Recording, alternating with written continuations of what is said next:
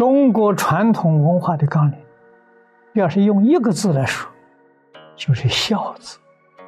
中国传统文化是孝文化了，从孝里面演绎出五伦、五常、四维、八德总纲领。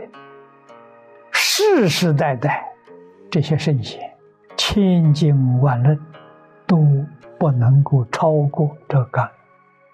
我们讲四书五经十三经，再扩大到四库全书，他们有没有离开五伦五常四维八德？没离开啊！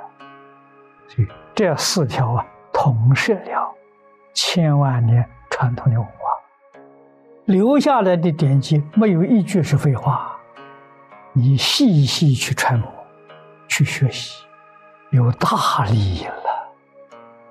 中国古谚语有一句话说的非常好，叫“不听老人言，吃亏在眼前”。中国文化的枢纽是教学，建国军民，教学为先。个人从身体健康，或者是一生的病痛，与这有关系啊。你要是念念一法，身体健康。这个法呢，就是五能五常四维八德，身心健康，在家庭要如此。家庭是念念一法的，家庭兴旺；事业也是如此，念念一发了，你事业一定成功，一定顺利，不可思议啊！我们现前烦恼多，忧虑多，疾病多。这些原因是什么？我们老祖宗知道，我们身心的健康与德行有关系。所以《左传》里头有一句话说：“人气长在腰心。”常是常就是德，五常是五种性德，人必须要遵守的。为什么？你身心健康啊！古人所讲的修身齐家治国平天下了，德行是修身呐，身心健康啊，你家就齐了，这个齐是你家就兴旺了。修身齐家治国平天下与品德的修养成正比例。五常这基本的道德观念，五个字：仁义礼智信。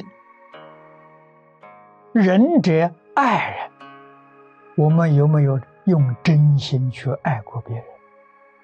爱人是你的天性，是你的性德。不爱人呢，那这个德就没有了。不是没有了，是你疏忽了。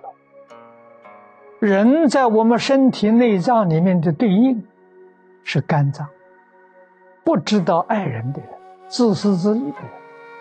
肝脏就有毛病，就不健康。意，意是循理，起心动念，言语造作，要合情、合理、合法，这就叫义。不义的人，就是他起心动念、言语造作，与情理法是相违背的，那不义的人。义对应内脏是肺。那换一句话说，你肺一定出毛病。礼，礼是谦虚、恭敬，无论是对人、对事、对物，狂妄自大、傲慢，这无礼呀。无礼的人，心脏一定有毛病。五常第四个是智，智慧。智者不惑，不迷惑啊。迷惑颠倒的人。没智慧啊，他肾脏就有问题。幕后一个字是信，诚信，对人要真诚，要讲信用。如果没有诚信，没有诚信是欺骗别人，他的脾胃就有毛病。所以，我们内脏一生要是出毛病的话，你就好好的去修这五个字，这五德，认真的去修。仁义礼智信，怎么个修法呢？给诸位说，全在《弟子规》里头。真正把《弟子规》学好了，通通落实了，你身体里头本来有疾病的，自然会好了。你心态转变了，我知道无条件的爱人，爱我，人民爱我啊！我懂得道义，我知道谦虚，我知道尊敬别人。我不再迷惑了，我不再欺骗人了，你的内脏里面的问题通通可以恢复正常。中国传统文化的根是伦理，是道德。伦理是道，无常是德，道是自然，大自然的规律，不是人为的，不是哪个人创造、哪个人发明的。父子有亲，父子的亲爱是天性，这不是人发明，不是人规定的，是自然的。父母对儿女，儿女对父母，这是属于道，这伦常大道啊。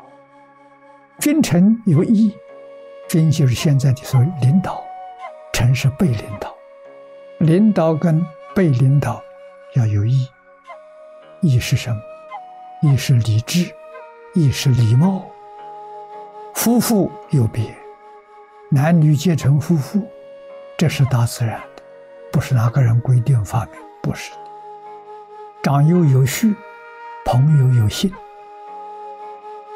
所以仁义礼智信这五个字是德，随顺大自然，不能违背大自然。随顺大自然，那就风调雨顺。所以德是随顺自然之道，这就叫德。五常是德，仁义礼智信。仁不杀生，跟佛家合起来。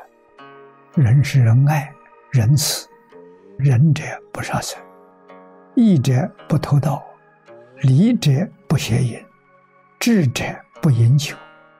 不饮酒是智。不妄语是信，跟人往来说实话，没有欺骗人，所以五常跟佛家讲的五戒完全相同。五常这五种叫常，常就是不能间断，不能没有，没有就不是人了。称你这个人，因为你有仁义礼智信，有五德，后面再延伸为。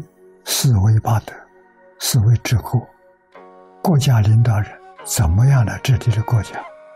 礼义廉耻，从自己做起，自己把这四个字做出来，给全国人看，全国人都欢喜，全国人都尊重，全国人都效法，国治了，国治天下平，天下太平，大同之治就出现了。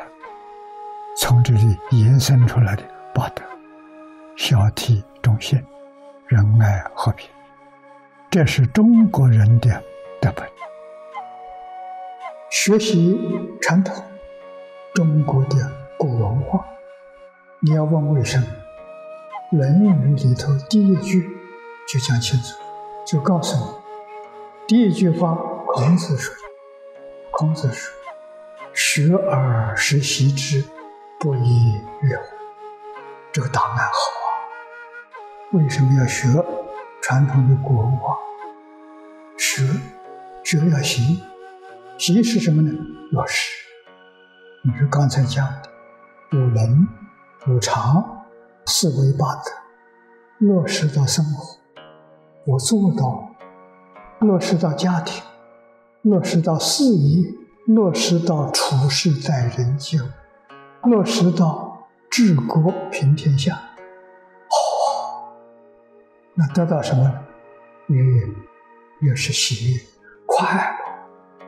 这个乐不是外面来，外面来的乐是刺激，这个乐是从内心里面向外涌现出来，这是真的，不是假的。你能够一生生活在欢喜。喜悦，幸福、悠闲自在这样的生活，你要不要？快乐幸福一生的人生，大乘可以给，儒家也可以给。如果呢，落实到家庭，家庭美满，家和万事兴，你一家人幸福。要是落实在你的事业，你的事业顺利成功，你不操心，你的事业兴旺；落实在社会，社会安定和睦；落实在治国，国家富强；落实在全世界，世界大同。